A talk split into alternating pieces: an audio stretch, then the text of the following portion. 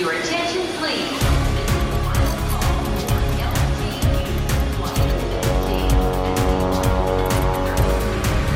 A hora dos portugueses. Faz jornalismo de investigação, um luso-americano no jornal de Providence. Eu sei que isso não é uma carreira que paga muito, mas eu posso ter acesso às experiências que ninguém outra pessoa ter. Uma profissão que não compensa pelo dinheiro, vale pelas experiências. Este jornalista é especialista na questão dos imigrantes nos Estados Unidos.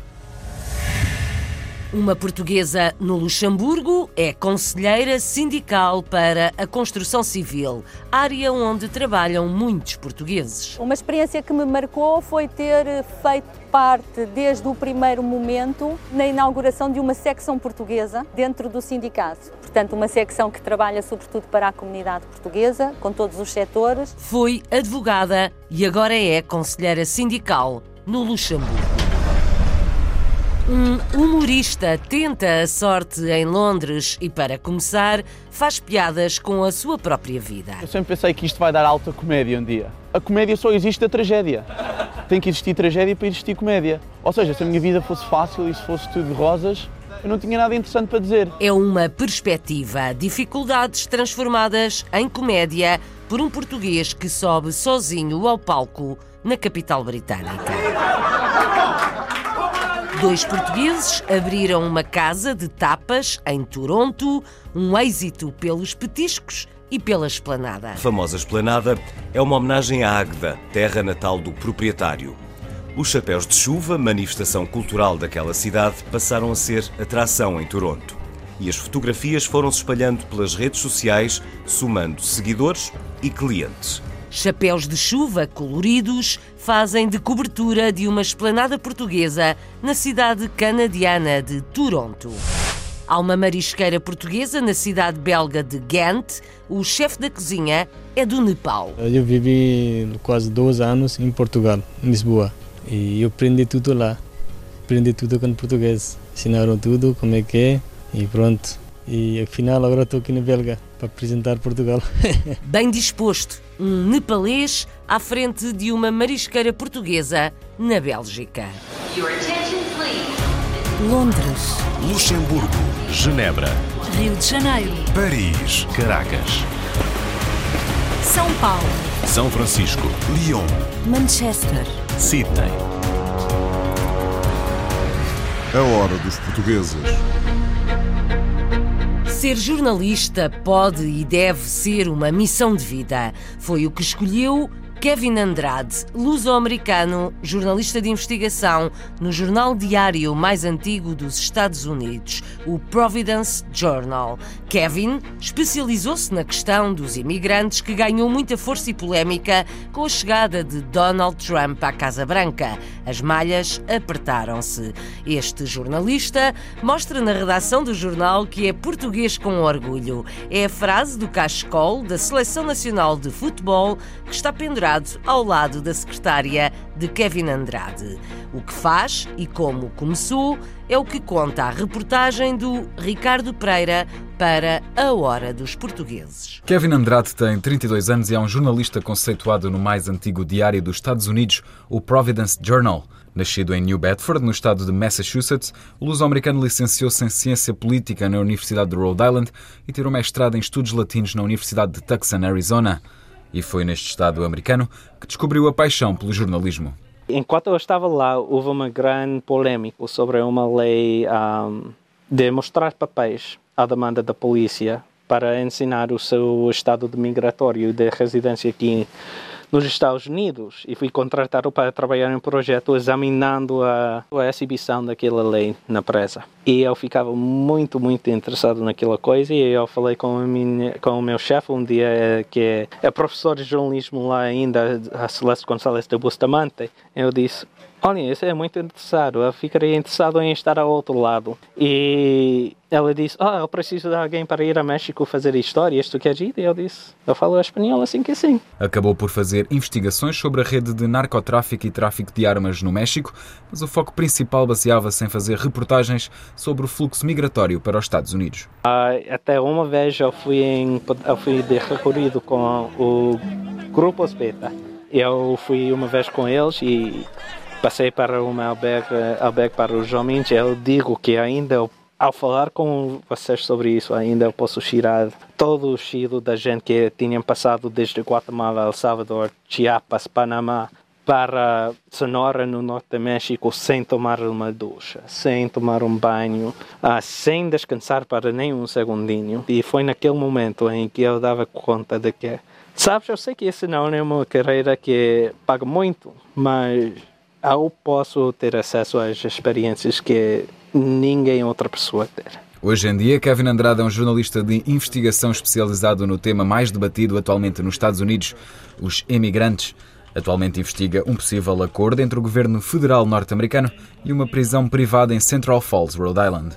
Lá há uma prisão privada em que em março começava a ter detidos de imigração de novo, detidos diretamente desde a fronteira sul.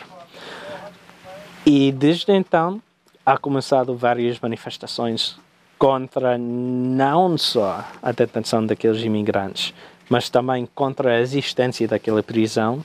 Houve uma, houve uma manifestação frente, frente à prisão e uma da guarda entrou com a sua caminhoneta e os manifestantes estavam bloqueando a entrada do, uh, do, do estacionamento e ele decidiu usar a sua caminhoneta e chocar contra os manifestantes. E eu tinha, eu tinha tentado falar com a prisão, mas a prisão é muito mais calada, assim que é, é, assim que é preciso ver outras maneiras para conseguir a informação. E eu não vou falar de quais maneiras eu tenho, mas eu tenho. Kevin é, nesta altura, um dos principais jornalistas de investigação do país, especializado no tema da imigração. Ainda de acordo com Kevin, o efeito Donald Trump faz sentir em todos os imigrantes, sejam legais ou ilegais.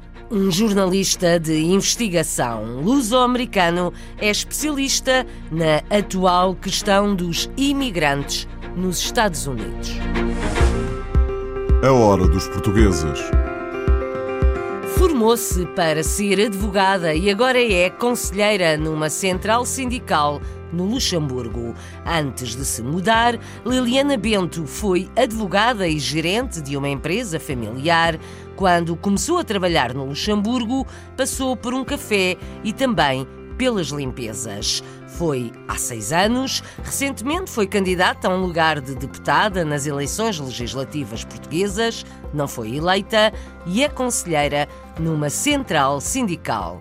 A Isabel de Souza Gurgulho faz as apresentações. Liliana Bento destaca-se no Luxemburgo enquanto conselheira sindical na área da construção civil, onde trabalham muitos portugueses. Conhece bem a realidade das pessoas e está todos os dias no terreno a apoiar a comunidade para que os profissionais do setor tenham melhores condições laborais, maior bem-estar social e melhor qualidade de vida. No sindicalismo motiva-me, sobretudo, conseguir negociar melhores condições de trabalho para os trabalhadores. Todos os dias eu ponho o capacete, as botas de segurança, o, uh, o gilet de, de, segurança e, portanto, e vou ao terreno, visito os chantiers, trabalho com equipas, trabalho nomeadamente com as delegações do pessoal, fazemos muitas reuniões, uh, temos grupos de trabalho e negociamos uh, convenções coletivas para o setor. Porque nós não, não damos apoio só nas questões laborais, portanto, damos apoio tudo o que faz parte da vida social também dos nossos membros. Com formação em Direito, Liliana Bento sempre trabalhou na área jurídica em funções relacionadas também com a gestão. Gosta muito de pessoas, de ajudar e de encontrar soluções para resolver problemas. As mais-valias que o sindicato me traz é essa proximidade com a comunidade, com os assalariados no Luxemburgo. Uma experiência que me marcou foi ter feito parte desde o primeiro momento na inauguração de uma secção portuguesa dentro do sindicato. Portanto, uma secção que trabalha sobretudo para a comunidade portuguesa, com todos os setores. A sindicalista sempre esteve muito ligada à comunidade através da atividade profissional e do associativismo e considera que a política existe para servir as pessoas. Conselheira sindical e recentemente candidata a um lugar de deputada pelos círculos eleitorais da imigração, não foi eleita.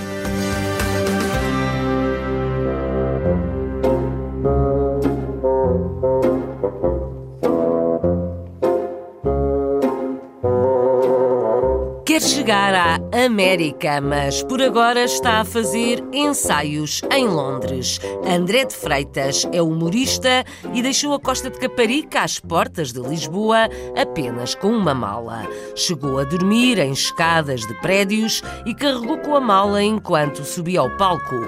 As dificuldades serviram de inspiração para fazer espetáculos sozinho, o chamado stand-up comedy. Ao microfone do repórter Renato Guerra, vamos ouvir excertos das graças de André, ouvimos também o elogio de um espectador e de outra humorista.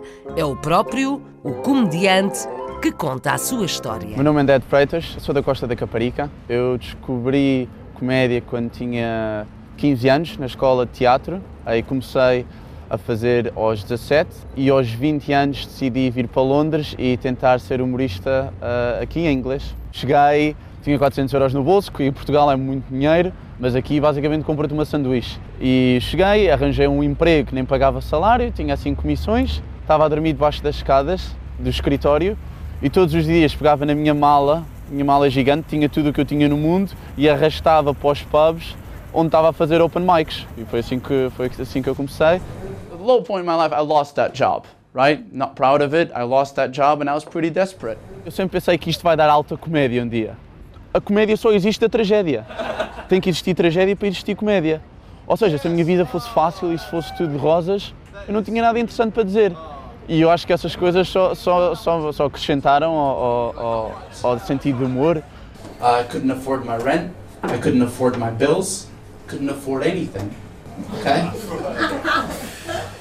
A stand-up comedy é a maneira mais pura da comédia. É um palco, um microfone, uma pessoa que acha que tem piada, escreve umas ideias e depois tenta criar uma narrativa, seja durante 5 minutos ou uma hora. Uh, mas basicamente, stand-up comedy não há mais nada. É, é, é, é puro e duro um gajo e um microfone. Alright, guys. Good. Acho que fez muito bem, por exemplo, para mostrar também que em Portugal também tem talento para competir com o pessoal de outros países, a falar noutra língua. Obviamente, fazer piadas em inglês não é a mesma coisa que ter piadas em português e acho que ele está muito bem a adaptar isso. Sou uma grande fã do André de Freitas. Acho que ele é jovem, tem uma técnica brilhante, é muito bom a contar histórias e é muito engraçado. Acho que ele vai ser uma grande estrela. Em termos de projetos que eu estou a trabalhar agora, estou a trabalhar em construir a minha hora de stand-up. Estou neste momento a escrever um guião sobre a minha própria experiência aqui em Londres e como é que foi vir para aqui, as dificuldades e a experiência europeia. Espero conseguir vender algum canal de televisão e o objetivo é sempre ir para a América. Mas sem dúvida o maior projeto que eu estou a trabalhar neste momento é crescer o bigode. Essa é a maior coisa que eu estou a fazer.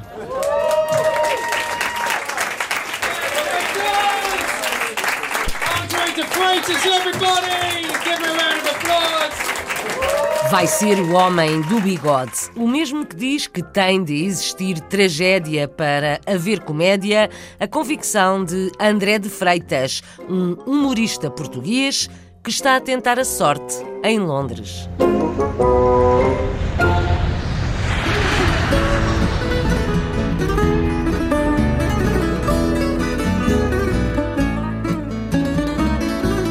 A hora dos portugueses.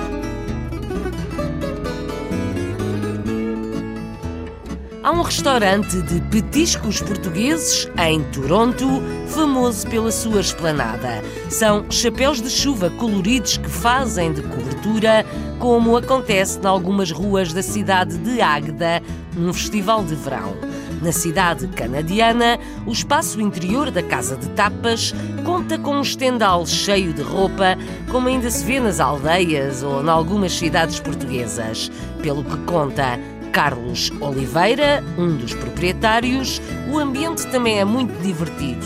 Por isso, há um ano que o restaurante conquista seguidores. Conta Luís Medeiros, a hora dos portugueses no Canadá. Carlos e Luís Oliveira alimentavam a esperança de ter o seu próprio negócio. Ambos trabalhavam na restauração e decidiram aventurar-se num projeto de catering. Não correu como esperado. O fracasso não os derrubou e em 2018 abriram um espaço inovador e que soma conquistas. Fica num bairro a norte do centro de Toronto, onde cada vez se fixam mais portugueses. Dizem que foi obra do acaso. Um feliz acaso. O destino trouxe-nos até aqui. Que a nossa ideia, quando decidimos abrir o nosso próprio negócio, tanto eu como a Luísa estávamos na, uh, no ramo da hotelaria já há muitos anos, íamos para fazer uh, catering. Só que as coisas não deram certos e acabámos com o mercado negro, que inicialmente era para ser uma casa de sobremesas e lentamente o destino, os clientes, uh, os próprios empregados da casa, todos trouxeram-nos até aqui, a uma casa de tapas. Sabiam que Toronto já estava bem servido de restaurantes portugueses, mas apenas de pratos individuais. Quiseram promover a partilha e a degustação com pratos típicos reinterpretados e em doses mais pequenas. O importante é manter os sabores da cozinha lusa. Estes são os ingredientes da nossa alheira, o nosso ninho de alheira. Começamos com alheira, batata palha, grelos cozidos e cortados em bocados pequenos e no fim vamos empratar com o ovo frito por cima.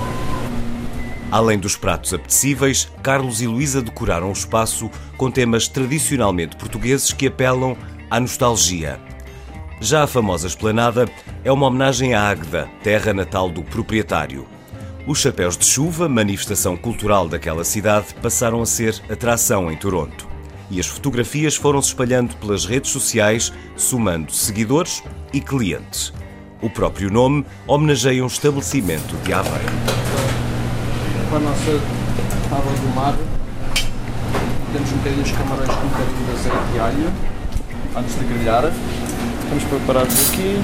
O polvo, também antes de grelhar, um bocadinho de alho. Primeiro porque nós somos uma casa desde a frente da casa, começando com eu, até a parte de trás da casa, na cozinha, uh, com os nossos, a nossa equipa de cozinha e os nossos chefes, tanto o João como o Miguel como o Gustavo.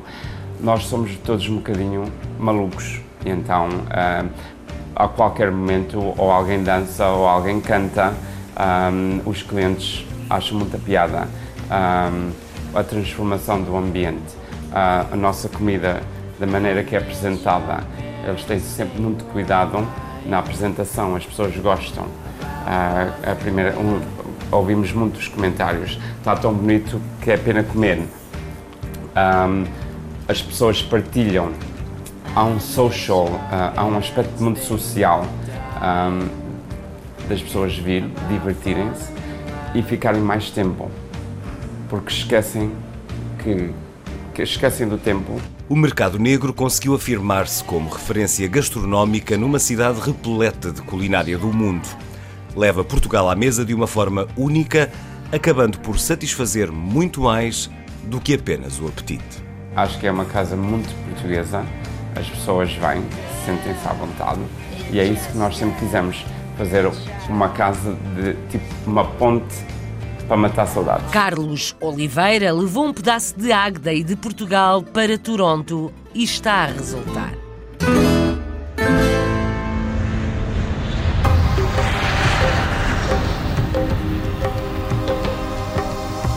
Nepalês é o chefe de cozinha de uma marisqueira portuguesa na cidade belga de Ghent. Rem Guimir é o chefe e fala como um português. Conta que viveu em Lisboa, onde aprendeu muito sobre comida portuguesa. Diz que está a representar Portugal na Bélgica.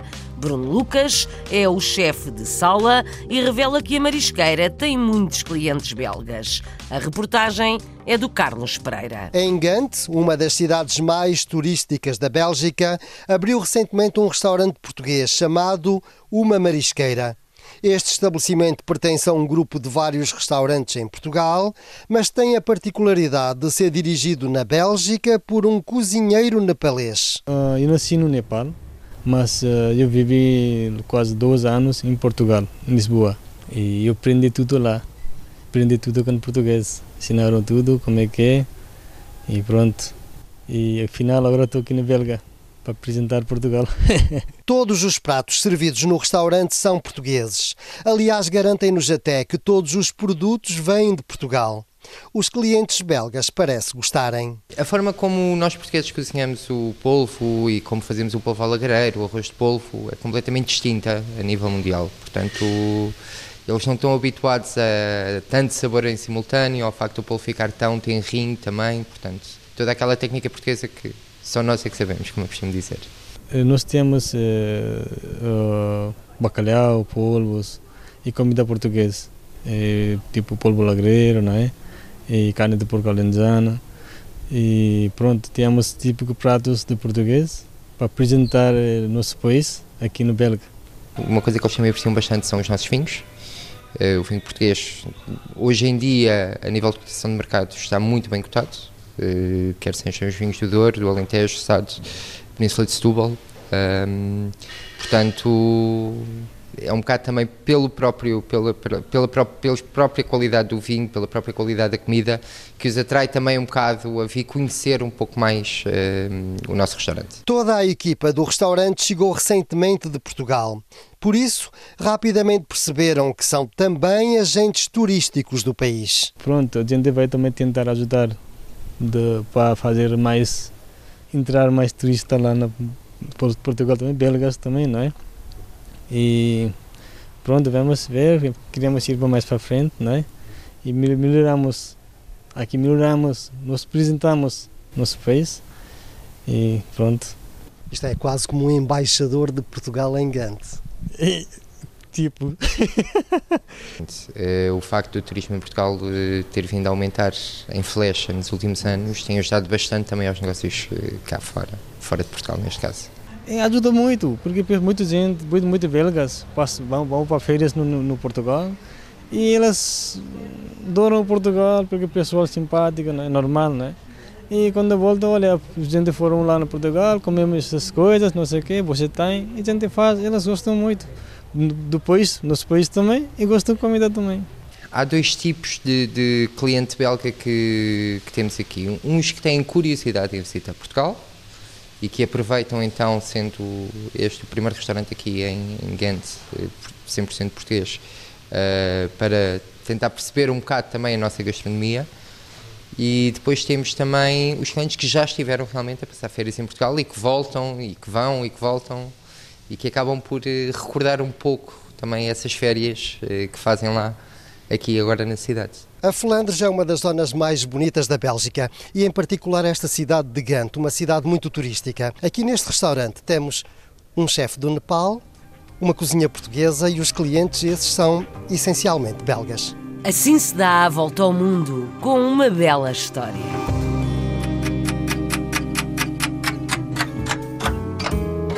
Antes da marisqueira portuguesa na Bélgica, entramos numa casa de petiscos em Toronto, famosa pelos chapéus de chuva coloridos que protegem a esplanada.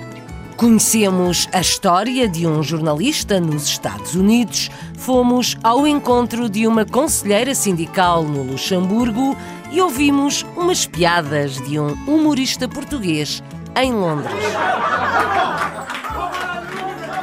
A Hora dos Portugueses, com sonoplastia de Paulo Cavaco, edição e apresentação de Isabel Gaspar Dias.